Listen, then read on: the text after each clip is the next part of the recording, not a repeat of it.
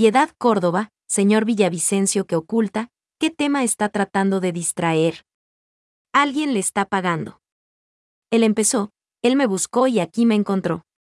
Yo no voy a quedarme callada, respondió la ex senadora colombiana, Piedad Córdoba, contra Fernando Villavicencio.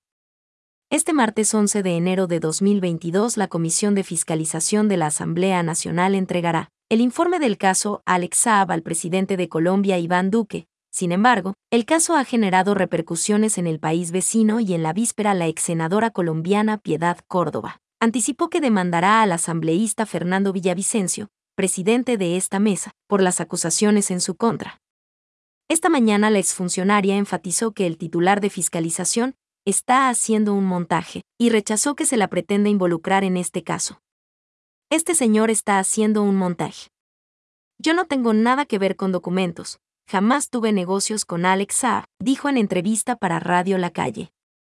Córdoba ratificó que ha decidido entablar acciones judiciales contra el asambleísta ecuatoriano, debido a que Villavicencio va a llevar a las instancias judiciales las supuestas pruebas que tiene contra mí, contra toda mi familia, contra el expresidente Correa que nos vinculan en negocios que jamás existieron. Pienso que hay todo un complot con el afán de exterminar a dirigentes progresistas en América Latina, resaltó.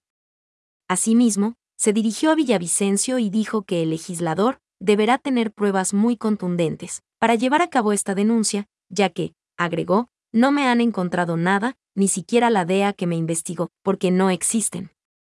Él empezó, él me buscó y aquí me encontró. Yo no voy a quedarme callada, señor Villavicencio que oculta, ¿qué tema está tratando de distraer? Alguien le está pagando, criticó.